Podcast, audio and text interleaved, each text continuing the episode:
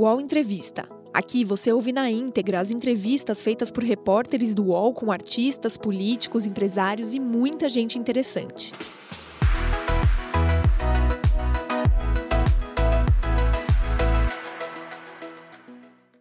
Olá, bom dia, seja bem-vinda, seja bem-vindo ao nosso programa. Esse aqui é o UOL Entrevista, o espaço de reflexão, de conversa, de análise sobre as questões do nosso país, o que está acontecendo agora, o que vem adiante.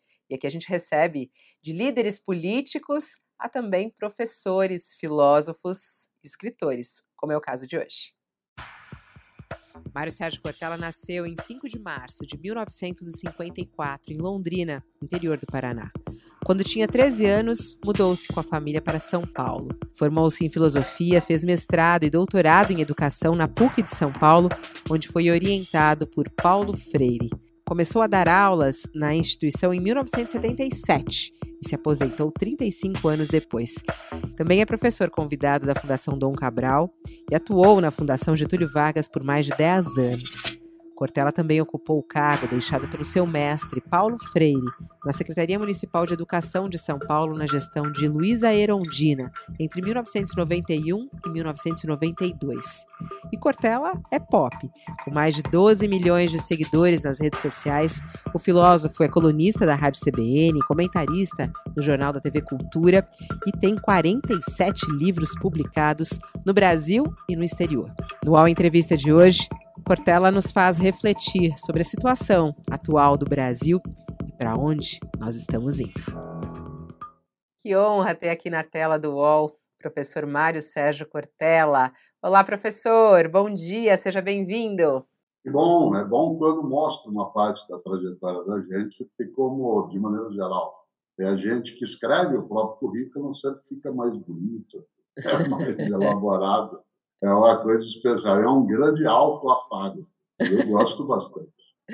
Bom, e a gente convidou aqui para participar conosco dessa entrevista o Joel Pinheiro, que é colunista aqui do All News. Ele participa comigo às terças e quintas. E eu falei: olha, eu acho que vai ser uma boa. O Joel, que gosta de filosofia, é filósofo também, é, gosta de estudar, de escrever e pode nos contribuir também nessa entrevista. Olá, Joel, seja bem-vindo ao All Entrevista. Olá, Fabiola. Olá, Josias. E um olá especial ao meu colega, então, Cortella. Um prazer ter você aqui.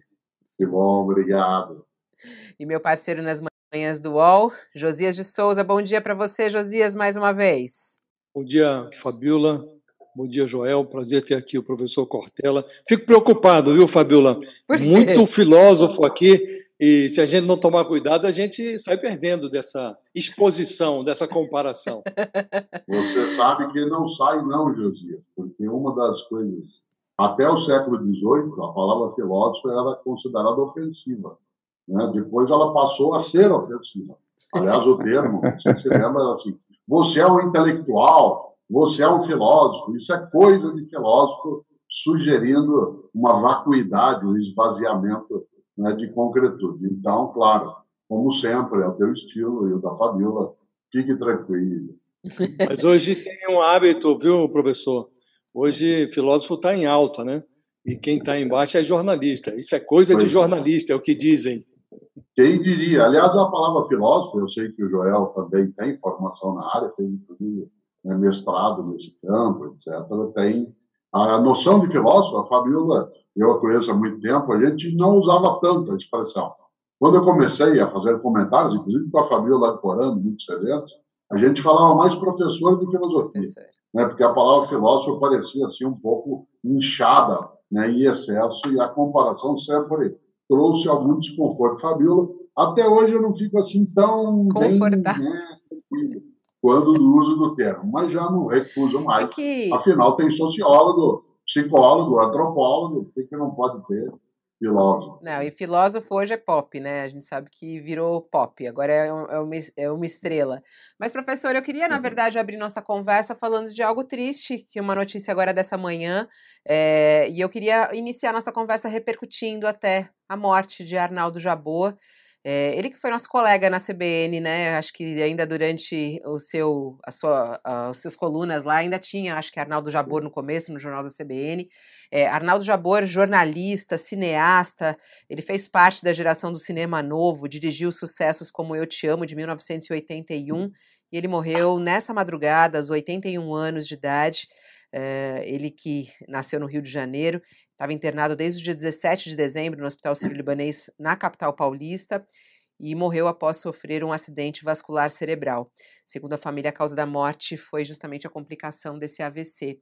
Mas eu queria abrir o espaço aqui para prestar uma homenagem, inclusive, a Arnaldo Jabor. Eu acho que ele tem uma importância muito forte, não apenas é no cinema, mas também no jornalismo e um pouco até do que vai ser o nosso assunto aqui na reflexão sobre o Brasil, né? Sobre como ele atingia os brasileiros com as suas falas diretas, ácidas, irônicas, muitas vezes. Queria uma, uma fala sua a respeito de Arnaldo Jabor e a importância dele para a cultura brasileira, professor? Arnaldo Jabor sempre teve, e tem, porque ele deixa uma obra, sempre teve o que dizer. Sempre foi alguém que colaborou para a reflexão, o debate, a irritação, a perturbação. Né? Não tinha como ficar inerte né, face às falas que Jabor fez, aquilo que construiu, os livros que escreveu, os filmes né, que trouxe ao mundo é, digo de novo, Arnaldo Jabor era e é uma pessoa que tem muito a dizer. Nem sempre eu gostava de entender aquilo que ele dizia, nem sempre eu apreciei o que ele dizia, mas eu nunca deixei de gostar no modo como ele dizia. Portanto, alguém que tinha fundamento, uma parte das posições em vários momentos colidiram, como colidem com aquilo né, que é o meu pensamento, mas de maneira alguma né, isso retrai a admiração por alguém. Eu, até, Fabiola, de modo curioso, em 1973, quando iniciei o primeiro ano de filosofia, também foi um ano, como você sabe, que eu entrei num convento, na vida conventual. E numa vida conventual, monacal, né, da ordem carmelitana descalça na qual eu entrei, uma das coisas que se tem é um nível um pouco mais forte de regramento moral. Em 1973, Arnaldo Jabor lançou um filme baseado, obviamente, na obra do Nelson Rodrigues, né, com o título, para quem está no convento, muito perturbador, que é Toda nudez será castigada. Né, Toda nudez será castigada. Isso foi em 1973. E Arnaldo Jabor, sim, insisto, ele não só teve o que dizer, como uma boa parte da obra dele continuará, sem dúvida, ecoando. Por isso, nós deixamos de ter no nosso cotidiano uma pessoa que é relevante para o debate das coisas, insisto, em alguns momentos, né, de posturas que eu não diria que elas seriam contributivas na totalidade para um pensamento mais livre ou aberto, né, ou até né, de natureza mais participativa, mas no conjunto da obra, uma pessoa admirável, nem sempre admirada, mesmo por mim, né, mas em muitos tempos, sem dúvida, admirável. Queria abrir já a passagem aí para Josias de Souza iniciar a conversa também com o professor Cortella, Josias. Eu queria dizer uma meia dúzia de palavras aqui sobre o Jabor também. Eu tive um convívio muito grande com ele. Eu era muito mais moço quando o Jabor começou a fez uma transição, né, do, do cinema para o jornalismo, uma feliz transição, como diz o, o, o professor Cortella. Mesmo quem não aprecia o que o Jabor diz, não consegue ficar imune ao modo como ele disse as coisas. Né? Dizia coisas definitivas, definindo muito bem as coisas. É, essa transição do roteiro de cinema para crônica jornalista foi extraordinária no caso do Jabor, porque é, ele produzia textos com imagem. É, e a gente tinha uma, uma paixão literária em comum, que era a obra de Nelson Rodrigues, né? A gente conversava muito a esse respeito. Tenho grande admiração por ele. É, vou sentir muita falta do, do Jabor. É. Bom, vou entrar então na, na questão da, da, filosofia, né, professor Mário Sérgio Cortella, porque a questão nesse momento do Brasil, a gente ouve muito as pessoas falando: estou muito cansada de tudo que a gente está vivendo, eu não aguento mais, eu estou muito exausta. Como é que fica a questão da reflexão dos brasileiros do momento que nós estamos vivendo? É, olhando a situação do Brasil atual, é um Brasil mais cansado do que um Brasil do passado? Qual é a sua análise de como o Brasil está vivendo agora e a nossa reflexão de brasileiros da situação nossa atual? Fabíola, acho que é um Brasil mais cansável, isto é, nós temos tantas frentes hoje de combate, tantas frentes de ação que são concomitantes e são simultâneas, que isso exaure muito as nossas energias. Por exemplo, uma parte de nós não só tem de no dia a dia buscar o seu ganho, sua sobrevivência, especialmente quem enfrenta danos econômicos mais fortes, como tem que cuidar da integridade da vida por conta da pandemia, como tem de lidar com a vida cidadã para proteger a democracia, como tem de se informar de maneira a não ser enganada ou enganado. Então, o número de frentes né, de combate, para usar uma linguagem um pouco mais bélica, isso sem dúvida nos coloca no estado maior de exaustão. Né? Boa parte de nós está mais cansada, mais cansado, não porque nós temos é, uma coisa exclusiva a lidar e enfrentar, mas porque são muitos os lugares.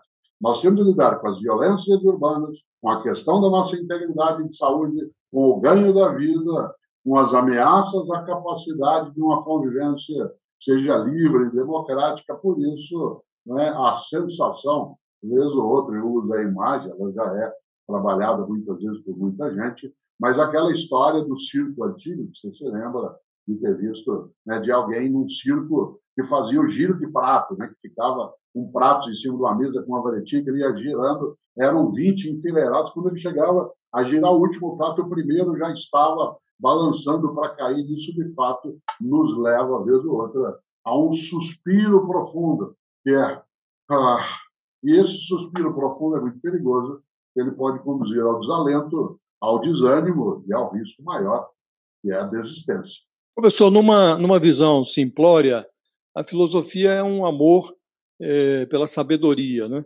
É, nós tivemos hoje aí uma pesquisa do Datafolha que mostra que algo como sete em cada dez é, familiares é, de alunos que estão agora sendo privados de um ensino pleno, às vezes é, é, tem aulas virtuais, às vezes nem isso, porque não tem equipamentos que permitam ter esse tipo de aula, né?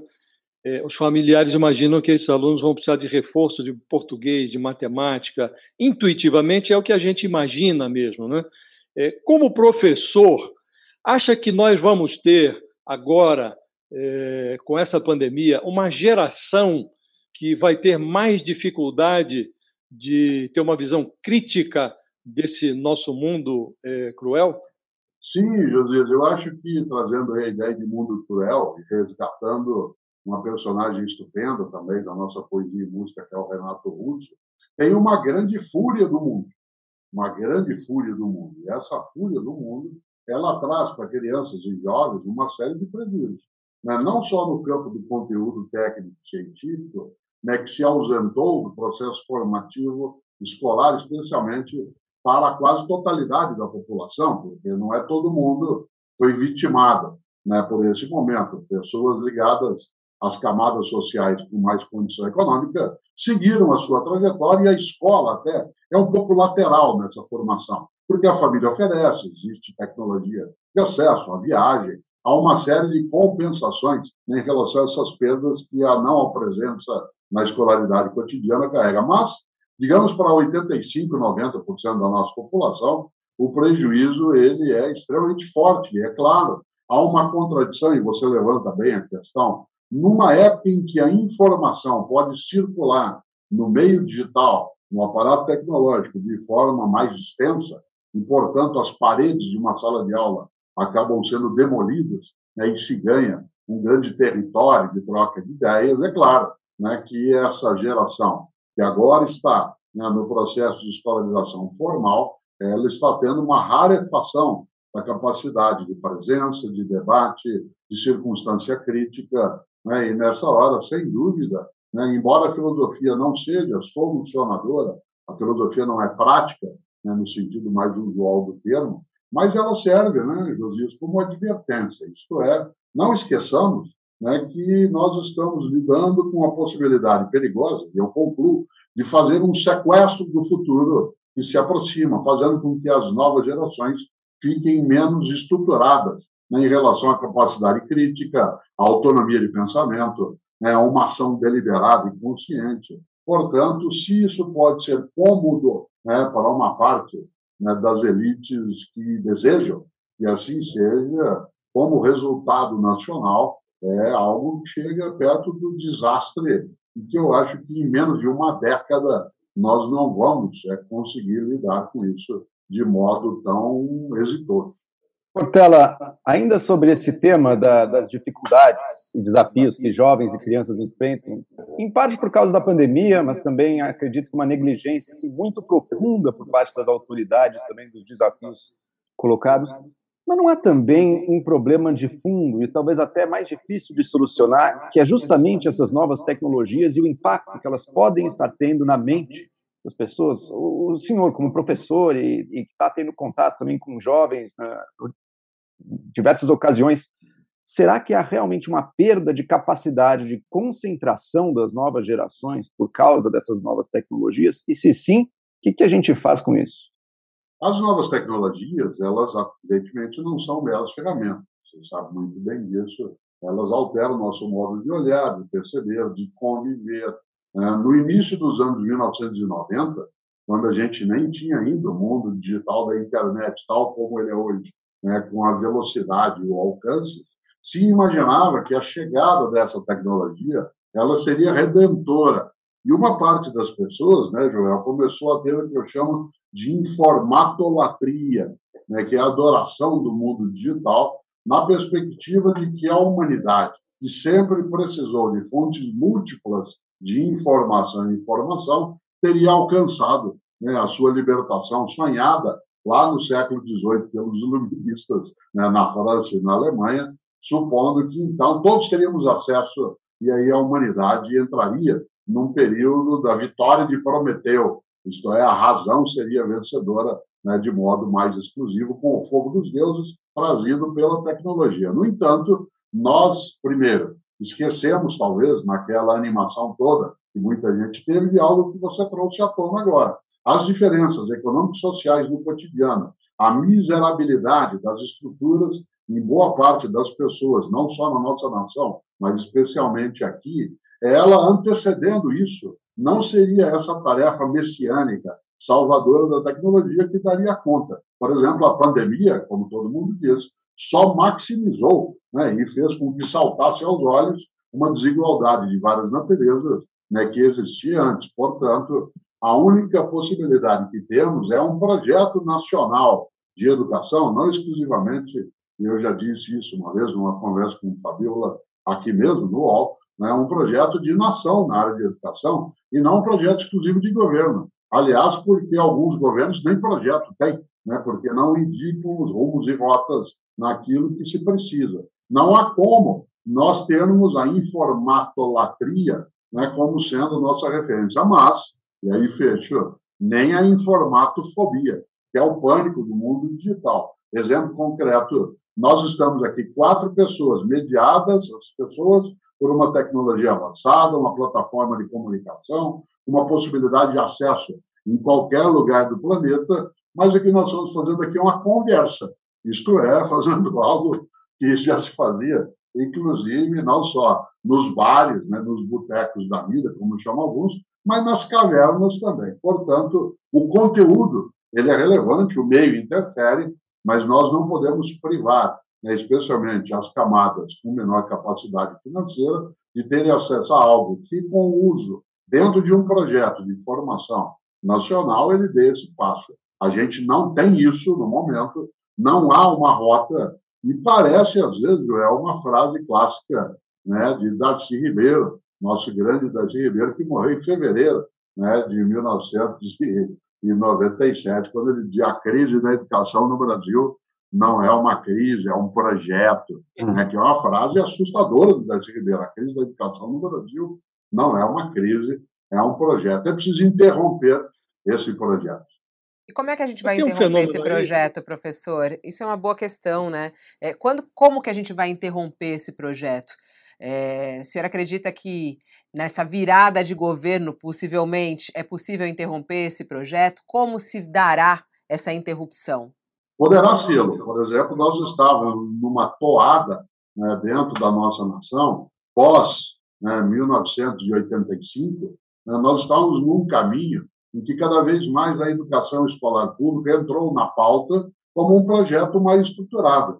Se nós nos recordarmos, os dois governos, né, de Fernando Henrique Cardoso, os dois de Lula, e especialmente o primeiro, de Dilma Rousseff, esses governos trouxeram, sim, a educação escolar como sendo uma pauta com discussão em relação ao Plano Nacional né, de Educação, que foi trazido à tona, a Lei de Diretrizes e Bases da Educação Nacional, que é de 96, o Fundef, né, na época, no governo Fernando Henrique, depois Fundeb, Educação Básica, a parte de financiamento né, do governo Lula e mais adiante Dilma. Quer dizer, se nós olhamos, o país caminhava né, numa lógica não de solucionadora de tudo que se tinha. Houve uma interrupção disso né, nos quatro anos mais recentes. Quatro anos mais recentes houve né, uma travada. E agora, se a gente pergunta qual é o projeto, né, e eu não falo estritamente de um governo, mas enquanto agora, perspectiva de ação pública, qual é o projeto que se tem? O que, que a nossa nação deseja e segue nesse caminho?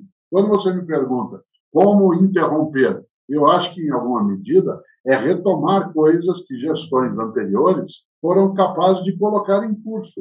Ora, é a possibilidade, né? se houver, quem se candidata à eleição, por exemplo, como presidente né, da República, agora no mês de outubro né, de 2022, dependerá do projeto que tem para a área de educação. Se esse projeto for um projeto que retome o fôlego né, de um caminhar que a nação fazia e que acabou sendo abatido, né, assim ou a gente tem condição, sim, né, de não fazer com que, ao sair da indigência, a gente retorne a ela, mas que a gente saia da indigência para um patamar né, que tenha mais condições do que se tinha.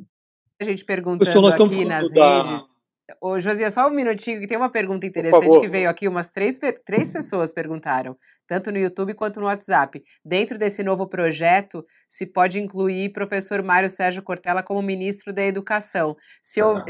nas eleições de 2018, veio essa história de que a Haddad teria te procurado, te telefonou, mas não houve o convite porque ele também não foi eleito. Caso seja convidado para assumir o Ministério da Educação, aceitaria num eventual governo Lula, por exemplo, professor?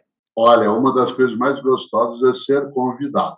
Afinal de contas, isso é sempre né, uma maneira honrosa de dizer: você, caso eu, é uma pessoa que pode colaborar. Mas há uma diferença entre a ponte lançada pelo convite, isso vindo de qualquer pessoa, claro que há pessoas que jamais me convidariam, né, e outras que, fazendo o convite, esse é o ponto de partida. Mas, ao ser convidado, é provável, né, Fabílio, que o convite, seja qual for, ele deva ser para uma conversa, porque é preciso pensar vários P's na hora da conversa e não só a pessoa, né? Sem outros P's. Qual é o projeto? Qual é o prazo? Qual é o provimento? qual é o processo? Qual é o programa? Com esses vários P's, aí se pode sim iniciar uma conversa. Evidentemente, eu teria que fingir modéstia agora, é uma forma de canalice, fingir modéstia, né? de dizer, não, imagina, isso nunca vai acontecer. E poderia também simular né, uma é, capacidade que não necessariamente eu detenho. Eu gosto quando você pergunta isso, porque apenas mostra que o país se preocupa, sim, com algumas coisas na área de educação, mas não porque sou eu, também eu, porque seria estranho simular que eu não poderia algo também colaborar, mas porque preocupar-se em chamar alguém da área de educação do cotidiano, que tem experiência em educação pública, não passa necessariamente por Mário Sérgio Cortella, mas tem que passar por alguém que tenha compromisso né, com a questão da educação e que mostre em projetos anteriores que precisa se preocupar com aquilo que importa e não com aquilo que é lateral e que apenas distrai a perda de foco. Professor, nós estávamos falando há pouco da é, destruição que se observa nessa área educacional. Né? Mas se nós lançarmos um olhar sobre qualquer área do governo, nós vamos verificar que a marca é a destruição. Esse é um governo da demolição. Né? Foi assim na área do meio ambiente, na área educacional, relações exteriores, na própria economia. Houve um rebaixamento generalizado, inclusive um rebaixamento institucional. Para uma pessoa que costuma é, olhar para os temas é, sob o ângulo do bom senso, é, você consegue enxergar racionalidade na irracionalidade do governo Bolsonaro? O que é que está por trás de tamanha irracionalidade? Há algo de racional nisso?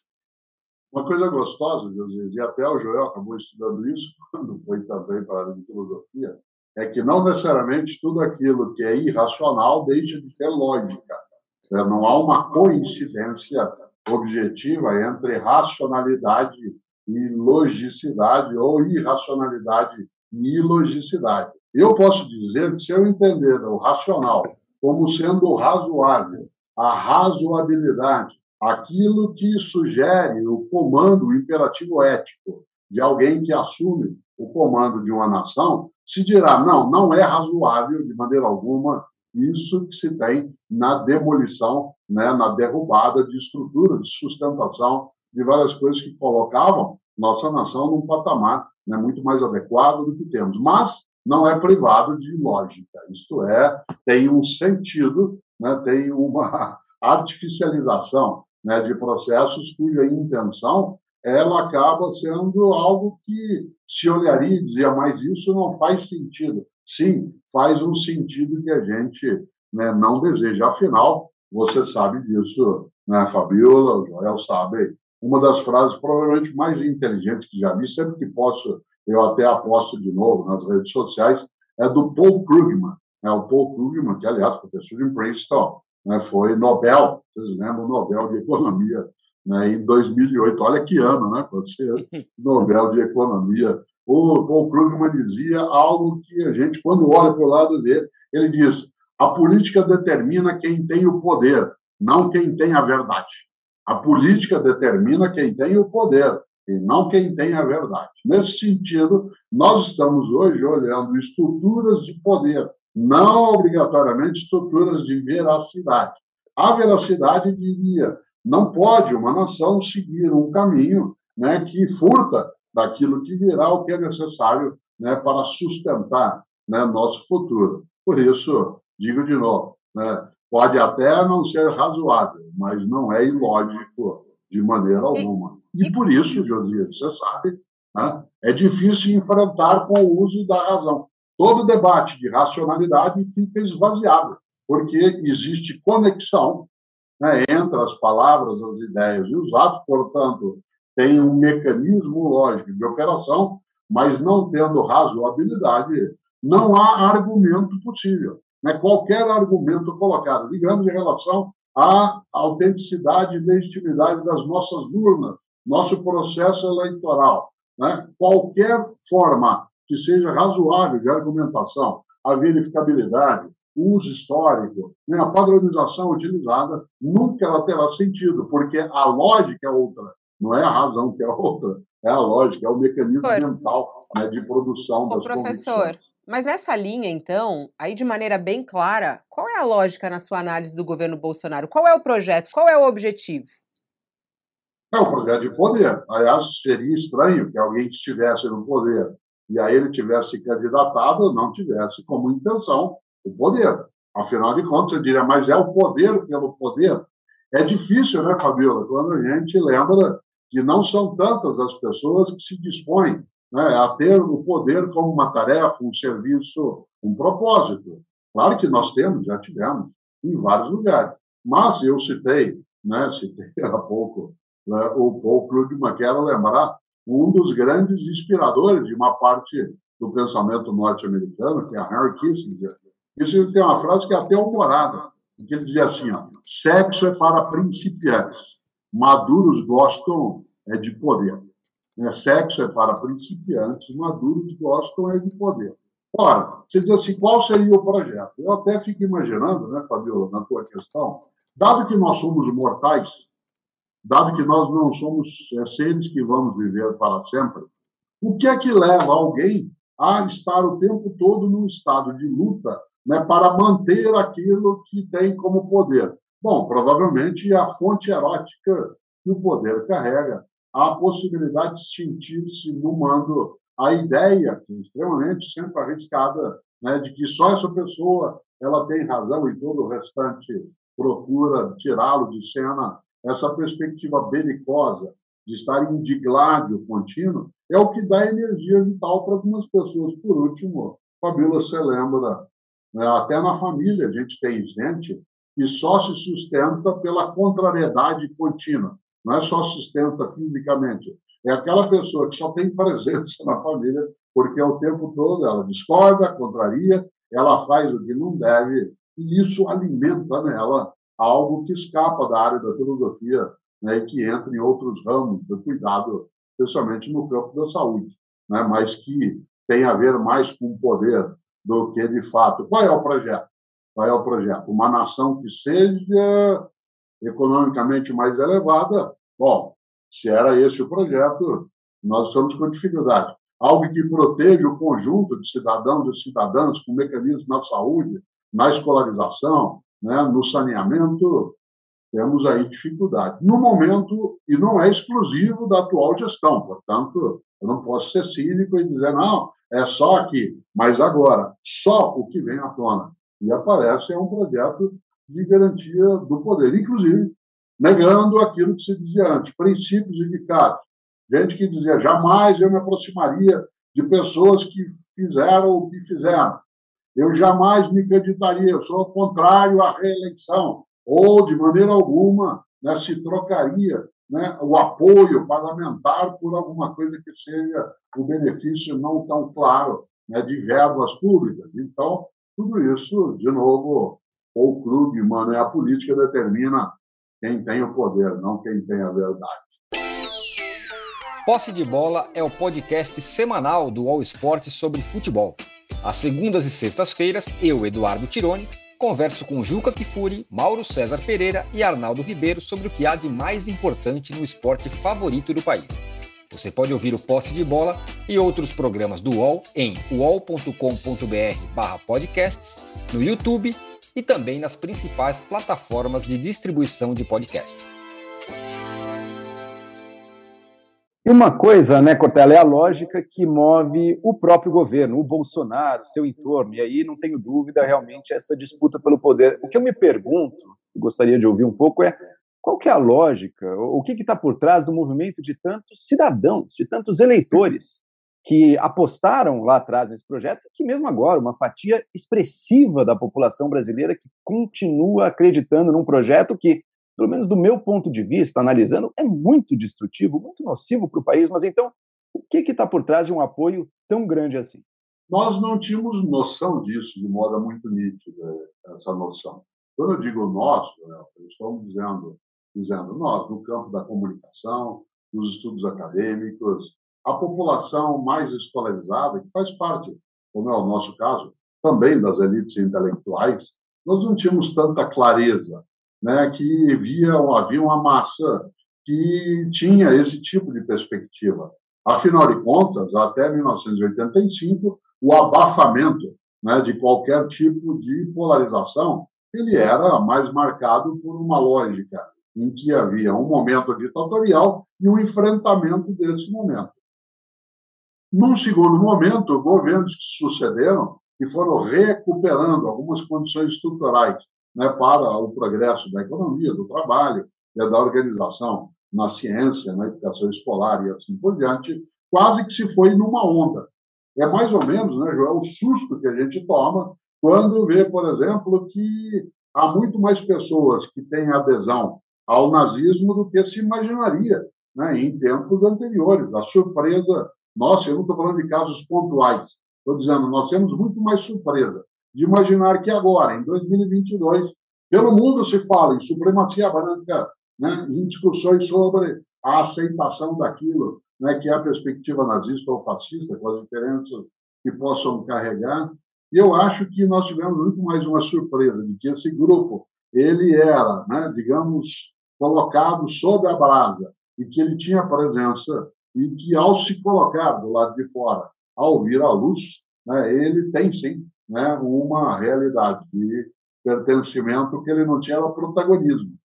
Ele existia, né, ele tinha a sua, né, a brincadeira sobre o tio do pavê, o tiozão do pavê, ela estava aí no nosso circuito durante anos. O que a gente não tinha era alguém que juntasse os tiozãos e as tiozonas do pavê né, num processo de caminhada comunitária. Por isso, sim, o tiozão do pavê, se fosse onde fosse ele estava aí, a gente que não prestava atenção nele, que a gente achava engraçado.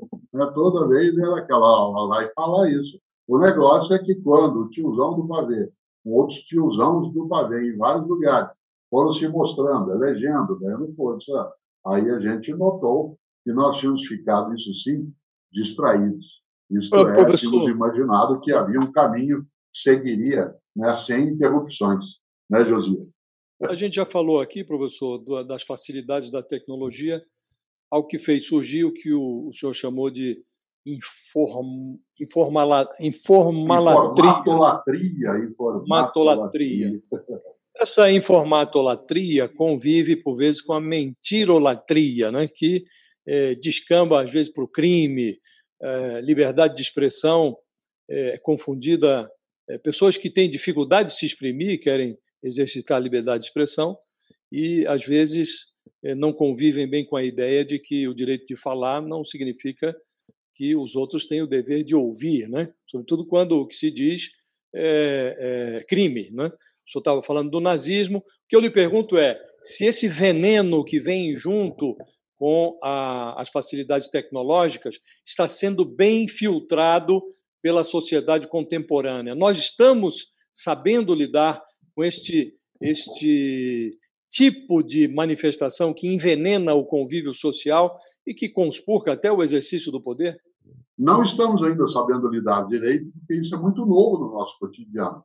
Afinal de contas, eu não tenho dúvida que boa parte das pessoas que conosco agora estão. E nós passamos nossa vida defendendo a liberdade de expressão, a liberdade de ideias, a liberdade de reunião, a liberdade de comunicação, Afinal, numa nação que vai fazer em abril 522 anos de história, boa parte desse tempo foi abafado em relação à liberdade social, ao convívio público, à circulação de ideias.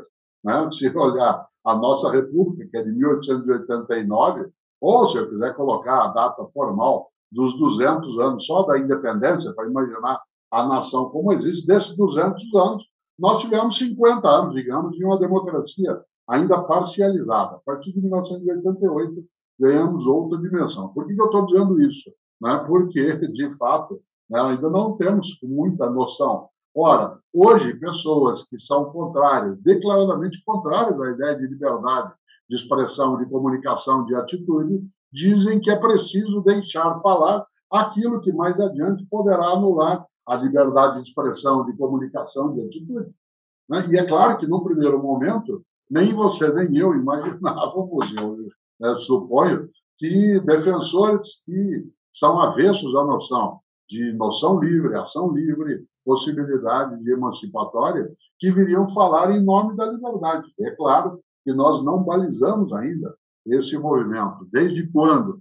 Você se lembra da clássica, infelizmente, no meu entender, verdadeira frase do Bertolt Brecht: a cadela do fascismo está sempre no cinto né, a cadela do fascismo está sempre no cio. Portanto, há possibilidade de inseminações né, no nosso dia a dia. Será que a tecnologia ela trouxe um contributo negativo nisso? Aquilo que eu falava com o Joel no outro momento. Nós tínhamos um ideário, a partir dos anos 1990, da democratização da informação, da possibilidade de nós não termos mais o acesso como privilégio, mas o que a gente tem hoje é um uso direcionado, estruturado, digamos, algoritmado, né? algoritmado para que se possa construir né, tecidos de ação e interpretação que a gente chama de notícias falsas, notícias falsas, boatos, infâmias, sempre tivemos na nossa história, que a gente não tinha, né, era a possibilidade de colocar isso em larga escala, velozmente, uma disseminação que é em forma de rede, literalmente. Diferentemente, Josias, eu, nascido em Londrina, no Paraná, como lembrou a Fabiola, eu vim para São Paulo no final de 1967. Né? Você era criança, a Fabiola e eu não tinham nascido. Né? Em 1967, eu vim para São Paulo e, quando eu ia até o centro, né, ali na Praça da Sé, uma das coisas que me chamava atenção, como alguém que era caipira, pé vermelho de Londrina, era que tinha gente na Praça da Sé que pegava um caixotinho, um caixotinho daquele do Ceasa, né, punha e subia em cima e ficava ali pregando o fim do mundo, pregando contra a imoralidade dos costumes, né, pregando aquilo que é a chegada iminente da salvação. mas era alguém num caixotinho. De repente, o caixotinho se transformou numa caixa de som, se transformou numa arena de comunicação, que de bits virou algo que a gente não imaginava, e o desaparecimento dos átomos transformados em bits fizeram com que a gente tivesse uma novidade. Isto é, a ideia de liberdade acabou levando algumas pessoas, eu entre elas, a dizer: há limites, há limites. Lembrando que, como eu sou mais idoso que os três, eu sou da geração dos anos 60.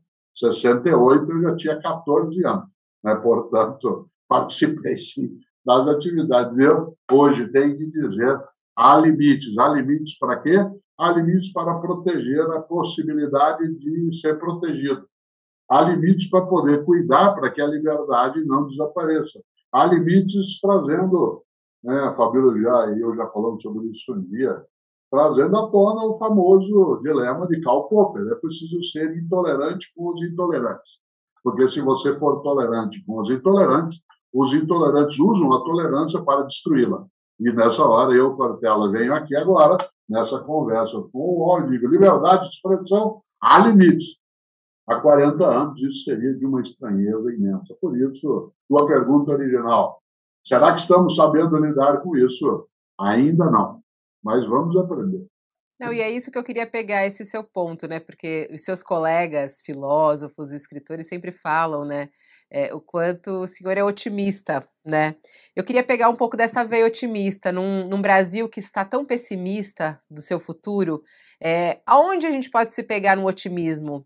É, o senhor está otimista, né? Acha que a gente vai melhorar, vai sair dessa? Eu cito bastante, Fabiola, uma pessoa que eu admiro imensamente, um mineiro, nascido em Boa Esperança. Já pensou? Alguém nascido em Boa Esperança, que é o professor Rubem Alves, grande teólogo, filósofo, que faleceu em 2014. E ele faz uma distinção, e eu tenho repetido essa distinção, porque ela vale muito para agora e para a tua questão. Ele dizia que há uma diferença entre otimismo e esperança. Eu vou dar o exemplo que ele dá. Otimismo é quando Fora de você é primavera, fora de você tem flores, fora de você tem fertilidade, então nasce dentro da gente primavera, fertilidade. Isto é, otimismo é quando há uma coincidência, tudo certo do lado de fora da gente, tudo certo do lado de dentro da gente. No entanto, diria ele, ele não vive agora, mas se vivesse, diria, agora são tempos de esperança. E esperança não é idêntica ao otimismo otimismo, repito, é uma coincidência entre tudo bem do lado de fora, tudo bem do lado de dentro. Esperança é quando do lado de fora não está tudo bem, não há primavera, não há fertilidade, a perspectiva é desértica e você tem que fazer nascer as flores dentro disso. A primavera tem que vir à tona. No otimismo coincide o externo bom, o interno bom. Na esperança não há essa coincidência. Há o externo a mim que não é bom e eu preciso fazer com que o bom não pereça dentro de mim. Estes são tempos de esperança, não de otimismo. Portela, eu queria, queria trazer o tema, pensando aqui na, na, maneira que pensamos o Brasil, fazendo gancho com a, com a Fabiola. Falamos no início sobre o termo filósofo, né? Filósofo que antes não era muito usado, talvez por uma restrição acadêmica do Brasil, um academicismo brasileiro que não. Temos o professor de filosofia, filósofo é outra coisa, talvez nem diga respeito a nós. Hoje em dia, não. Hoje em dia, chamamos uns aos outros de filósofos. Sem sombra de dúvida, o senhor e outros filósofos aí com muita projeção no cenário tiveram um papel nessa popularização, Pondé também, Clóvis de Barros, filósofos aí que se projetaram muito, mas também do outro lado, e é aqui que eu quero trazer minha pergunta, houve a figura que recentemente faleceu de Olavo de Carvalho, filósofo também aí que, pelo menos chamado de filósofo, que influenciou muita gente. Eu queria saber do senhor, o senhor para a direita, né, influência e ligada, inclusive, ao projeto que está no poder agora. O senhor teve algum contato com a obra do Olavo de Carvalho e qual a sua avaliação da influência que ele teve no debate público brasileiro? Olha que interessante, não só eu tive contato, tive contato com ele, né? não por conta de qualquer parceria de atividade, que é o nosso modo de percepção não coincidia, mas porque eu apresentei, Joel, durante muito tempo, durante 11 anos, um programa de TV, que era uma parceria do SESC com a Folha de São Paulo e a PUC de São Paulo, chamado Diálogos Impertinentes. Ele foi o primeiro programa né, de TV universitária. E eu o apresentei por 11 anos. Aliás, Eduardo Janete da Fonseca foi meu convidado num desses programas. E uma coisa boa é que um dos programas foi feito exatamente né, com o Olavo de Carvalho e o Frei Carlos Josafá. O Frei Carlos Josafá, que também já faleceu, um estupendo pensador, escritor dominicano, uma grande influência né, sobre as pessoas do jornalismo livre. E o Olavo de Carvalho, um programa chamado A Moral, não A Moral junto, A Moral. Portanto, o contato se deu aí, né, nesse sentido. Em relação à obra em si, no dia a dia, eu nunca fui um leitor. Eu, sim, vi alguns debates, vi algumas falas, mas no cotidiano, não. E um dia, né, ao fazer uma reflexão do Olavo de Carvalho sobre mim, ele disse que eu era um analfabeto funcional. Né? E, nesse sentido, né, as pessoas, vez ou outra, me perguntavam isso. Né? Olavo de Carvalho disse que o senhor é um analfabeto funcional, e eu respondia sempre do mesmo jeito, do que eu vou responder agora. Aí eu dizia, isso resulta de uma opinião ou de uma pesquisa científica? Porque se for uma opinião, isto é, Portela é um analfabeto funcional, é uma opinião, está protegido pelo quinto artigo da nossa Constituição. Né? Se for resultado de uma pesquisa científica em que fizeram um estudo sobre mim e chegaram a essa conclusão, aí eu vou ficar preocupado. Em relação a opiniões, eu não me preocupo, porque ela é livre. Em relação né, àquilo que é uma coisa estudada, metódica, eu teria preocupação. No entanto, certa vez, num debate, num talk show, estava sendo ancorado pela Fabiola Cidral, né, que nós fizemos, uma pessoa da plateia perguntou né, se eu admitia chamar Olavo de Carvalho de filósofo, aliás, de professor e de filósofo. Eu digo, olha, eu, de maneira geral, né, se a gente entender a filosofia como sendo a dedicação aos temas ou a formação profissional nessa área, né, não há uma coincidência entre a formação técnico-científica de Olavo de Carvalho para ser filósofo, porque ele não fez a graduação. No entanto, não é exclusivo que assim seja. Eu nunca o chamei né, de filósofo, sempre o chamei de professor por uma razão. Porque professor, ele o foi. Aliás, ele tinha alunos, aliás, ele tinha pessoas que liam e leem né, as suas obras. Então, eu não teria um, uma exclusividade em relação ao tema. Na época, inclusive, disse eu, no debate que a Fabiola falava, que a gente chama de professor professor de filosofia, como é o meu caso, professor de capoeira, jogador de futebol chama o técnico de professor. Então, não, professor é quem ensina.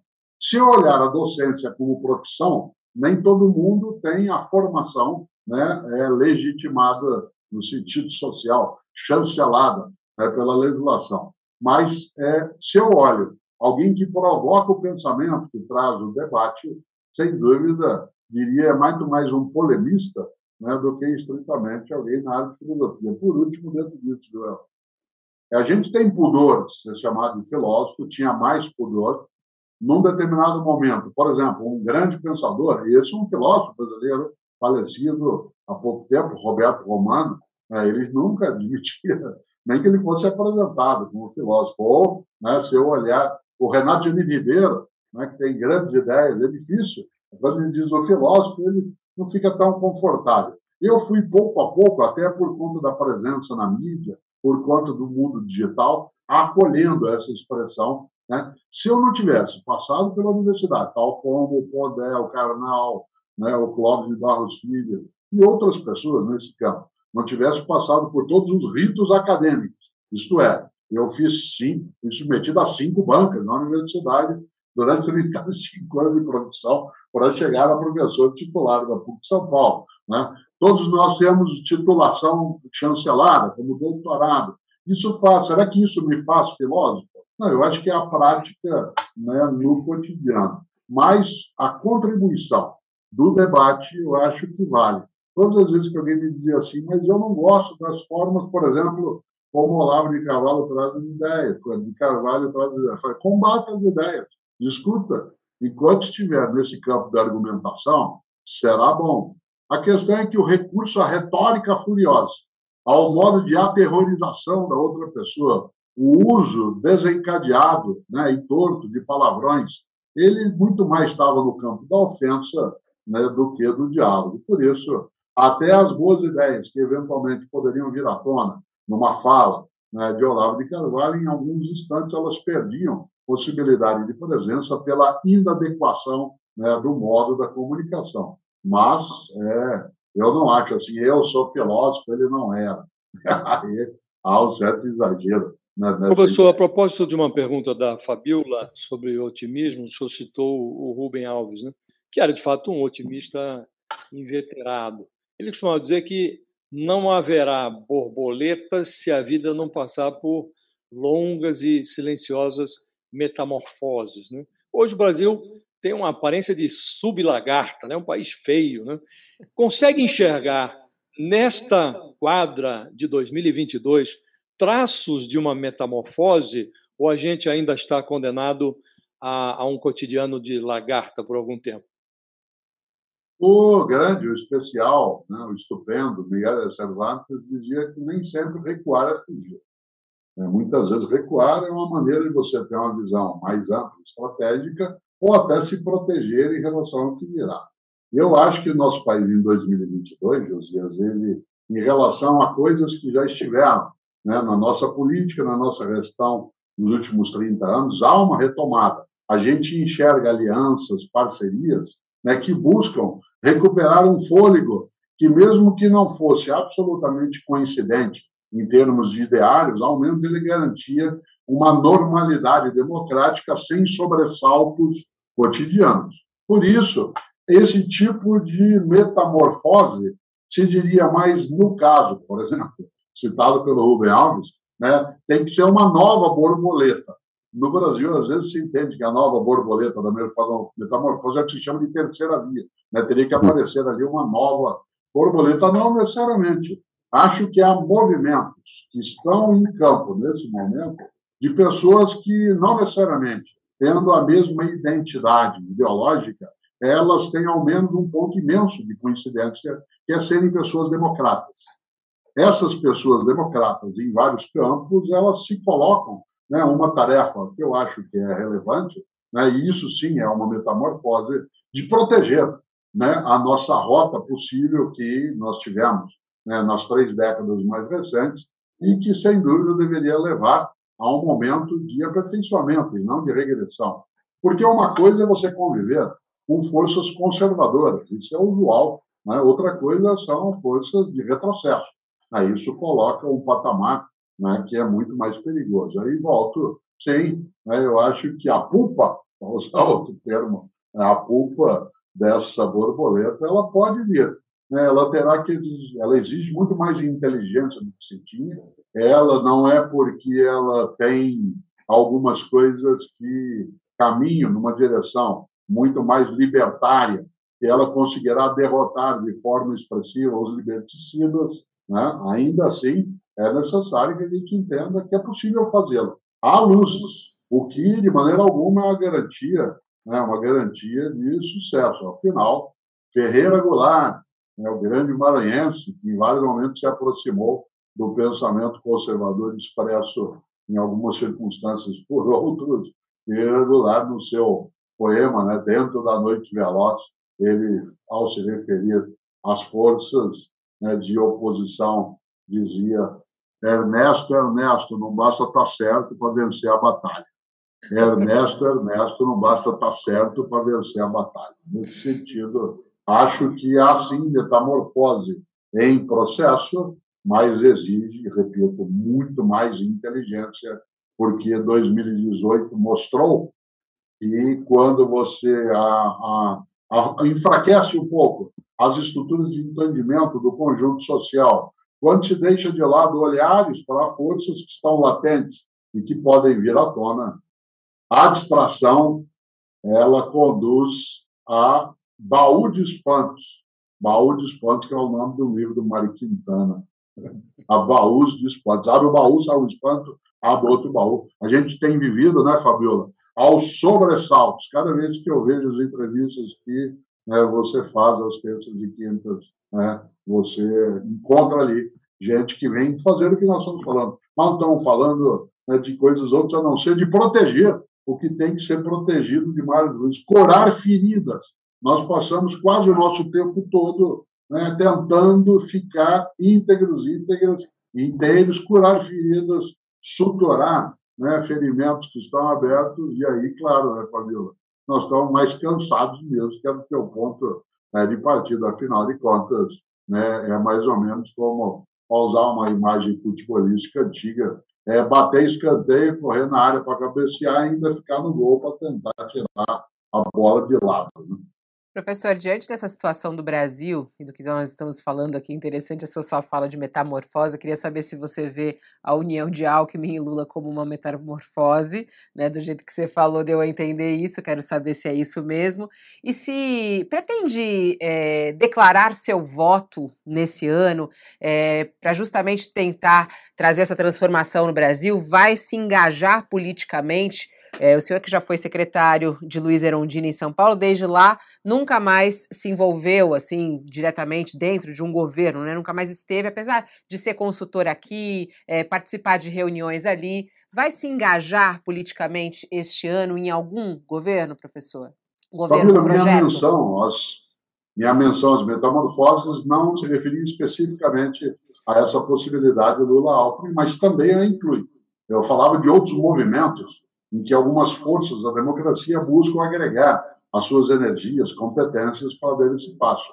Evidentemente, né, eu acho sim né, que quaisquer dessas alianças atuais, até a organização, na concepção mais de federação, ela traz um pouco essa marca. Por isso, não é algo específico nisso. Eu nem acho negativo, porque não são só as forças, digamos, de centro-esquerda né, que estão conectando as suas alianças, há outras que estão fazendo o mesmo movimento. Daí que a minha menção ela é mais genérica do que com endereço certo. Segundo, né, não eu não declaro meu voto né, de maneira geral, exceto num ponto.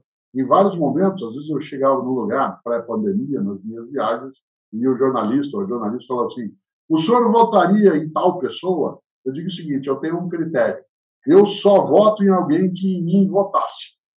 Se eu encontrar alguém que é candidato ou candidata a algo e essa pessoa fosse capaz de votar em mim, se eu fosse candidato, essa é uma pessoa em que eu votaria porque é uma coincidência. Por isso, é só observar quem em mim vota para ver que eu tenho um leque de possibilidade de aceitação e um leque, claro, né, de recursos. Por que não declaro voto? Porque eu, como comentarista, você lembrou, né, de então, umas atividades de rádio, coisas de TV, eu prefiro manter não a isenção, dada a impossibilidade, mas a objetividade de modo a não trazer à tona uma partidarização de algo que eu prefiro que seja colocado né, nessa direção. Então, é muito mais uma salvaguarda de natureza ética em relação à atividade, para que, sem esconder quais são os meus pertencimentos históricos, as minhas rupturas, as minhas adesões, que eu nunca o fiz, nunca deixei de lado, ainda assim, no exercício da minha atividade docente ou de comentarista, eu prefiro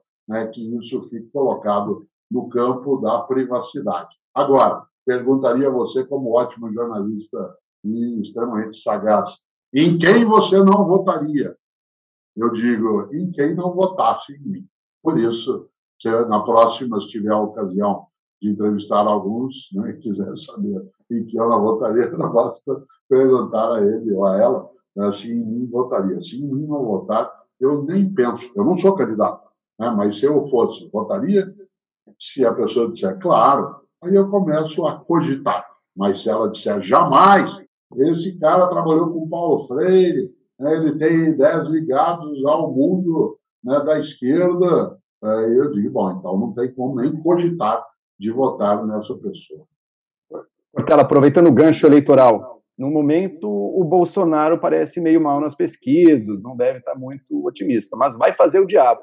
A gente sabe que as redes estão aí, tudo pode mudar. Caso Bolsonaro vença a reeleição, a democracia brasileira corre risco? Oh, corre, ela já vem correndo em vários momentos. Democracia, você sabe disso, ela é sempre instável.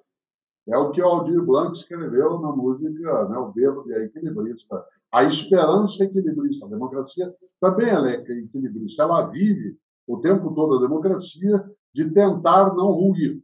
Né? Então, isso é inerente um pouco à própria organização né, democrática. O autoritarismo ele tem menos possibilidade de risco, né, porque ele ganha força sem que haja ali o respeito, a diversidade, a divergência. Então, a democracia ela tem o risco como uma inerência. No entanto, né, quando nós temos pessoas que não declaram na sua trajetória, na sua prática cotidiana, simpatia né, pela democracia, o risco fica mais adensado.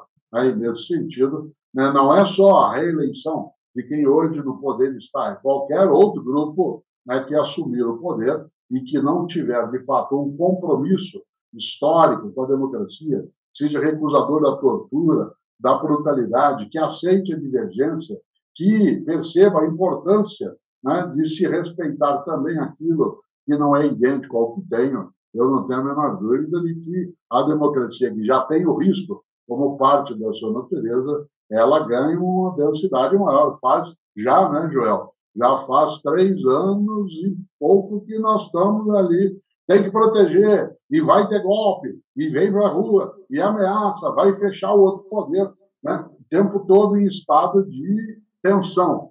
A democracia tem que nos deixar em estado de atenção, mas nós temos vivido estado de tensão, o que é algo que, sem dúvida, prejudica até a capacidade né, de raciocinar em cima. Por isso, não é que a reeleição de Bolsonaro em si ela é uma ameaça, porque nós já temos isso no cotidiano como possibilidade. É de qualquer pessoa né, que tiver como seu propósito governar apenas dentro das suas convicções, sem que haja a permeabilidade a outras formas de ação e pensamento. No caso, né, é por conta da prática né, que a gente percebe que sim, há risco e ah, o enfrentamento do risco não se dá exclusivamente com a retirada né, de um governo X ou Y, ela se dá numa forma cotidiana de adubação né, das nossas instituições e de proteção dessas instituições. Porque aí, se a gente dá vitalidade né, às nossas instituições democráticas, no campo do legislativo, do judiciário e do executivo, é claro, a gente tem melhores condições de cuidar disso. Professor, eu é, não queria perder a oportunidade de fazer uma pergunta. É, parece ter uma aparência comezinha, mas eu acho que é uma pergunta muito relevante, sobretudo para alguém que se dedica à atividade docente.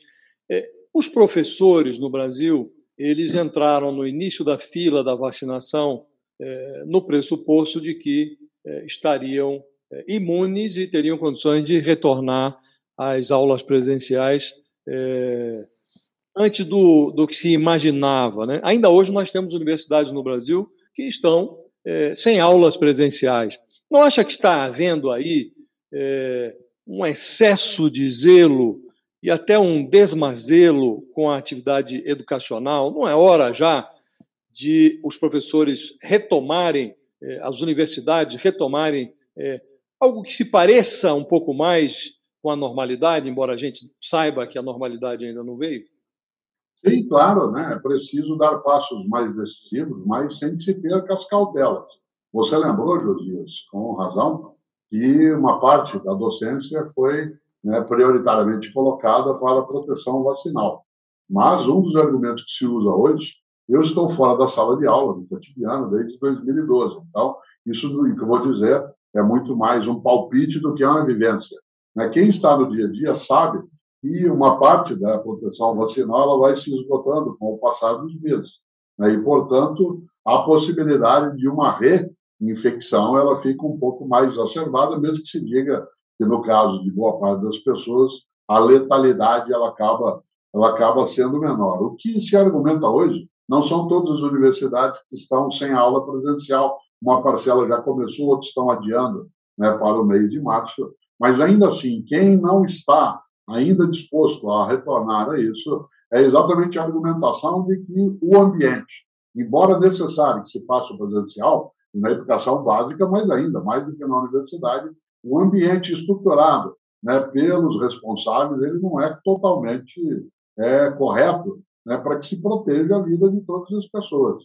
Né? Eu sei porque eu tenho netos, né, meus netos e netas voltaram para a atividade presencial, três dias depois tiveram que cessar porque uma das crianças é, foi contaminada por alguém, aí volta outra vez, aí uma outra, e aí dissemina. Então, docentes estão também nesse movimento. Né? A própria medicina tem dúvida, mas eu não tenho uma dúvida, essa eu não tenho, que é a mesma que você não tem é preciso que a gente ganhe força para essa atividade presencial na educação, mas não de qualquer modo, que precisa garantir, sem dúvida, mas não de qualquer modo. Isto é, há uma urgência em fazê-lo, mas tem que ser uma urgência preparada, tal como deve ser também, por exemplo, né, num hospital. Bom, ponto final na nossa entrevista. A gente que já ultrapassou aqui uma hora, eu sei da agenda apertada do professor Mário, Sor... Mário Sérgio Cortella, até engasguei. Eu estava vendo aqui o seu o site, curso do Cortella. É, é, curioso a quantidade de pessoas interessadas em aprender filosofia. É uma espécie de terapia, professor? Ou não? É filosofia na veia esse curso, hein? Filosofia e nós com isso. Olha, terapêutica não deve ser, não é a minha área. Existe uma área da filosofia que alguns chamam de filosofia clínica, né? não é. é muita gente está interessada em filosofia porque o exagero tecnológico trouxe à tona algumas agonias que já se tinha, relação ao sentido que se faz, ao uso do tempo, à necessidade de afetos que sejam mais sinceros, e a filosofia promove né, a indagação. Daí sim, eu tenho esse curso online chamado Filosofia e Nós com Isso, que aliás vem de um livro meu com esse mesmo título, e tem muita gente interessada. Ali eu falo de ética, liderança, carreira, mundo da tecnologia, né, a formação da vida e do sentido. Né, e tem muita gente, sim, né, que se interessa. Curso do Cortel. Eu gosto né, dessa ideia, porque é no modo online, mas são aulas né, que servem para a gente pensar né, num mundo em que a gente acaba tendo uma rarefação do tempo para fazê-lo. A filosofia não tem a tarefa de acalmar, né? nem tem a tarefa de ser lenitiva. A tarefa da filosofia, no meu entender, é impedir que a gente fique com uma cabeça robótica, automática, alienada. Ela pode colaborar com isso, não é só ela que faz, mas ela ajuda bastante. Boa. Professor Cortella, obrigada por estar aqui conosco, nos ajudando a refletir um pouquinho sobre o nosso país e sobre nós também, como podemos atuar nesse país. Muito obrigada, bom trabalho aí, boas aulas e até a próxima, professor. Abraço, obrigado. Tchau, tchau, Joel. Até daqui a pouquinho. É já, Fabiola. Tchau, Josias. Professor Cortella, muito obrigado pela conversa. Tchau, Josias. Até. Tchau, Fabiola. Tchau, Joel. Prazer tê-lo aqui, professor Cortella. Até a próxima. Abraços. E assim a gente encerra mais um All Entrevista. Muito obrigada pela sua participação aqui, muitas perguntas que chegaram, eu fui tentando fazer aqui ao longo da entrevista. Eu volto logo mais, ao meio-dia a gente tem a edição do meio-dia do All News. Joel Pinheiro volta comigo, junto com Sakamoto, Leonardo Sakamoto, para a gente refletir também sobre os assuntos do dia. Aliás, trazer as notícias do dia. O presidente Jair Bolsonaro desembarcou agora há pouquinho lá em Moscou. A gente vai trazer todos os detalhes desta viagem do presidente à Rússia. É daqui a pouco, ao meio-dia, estou de volta.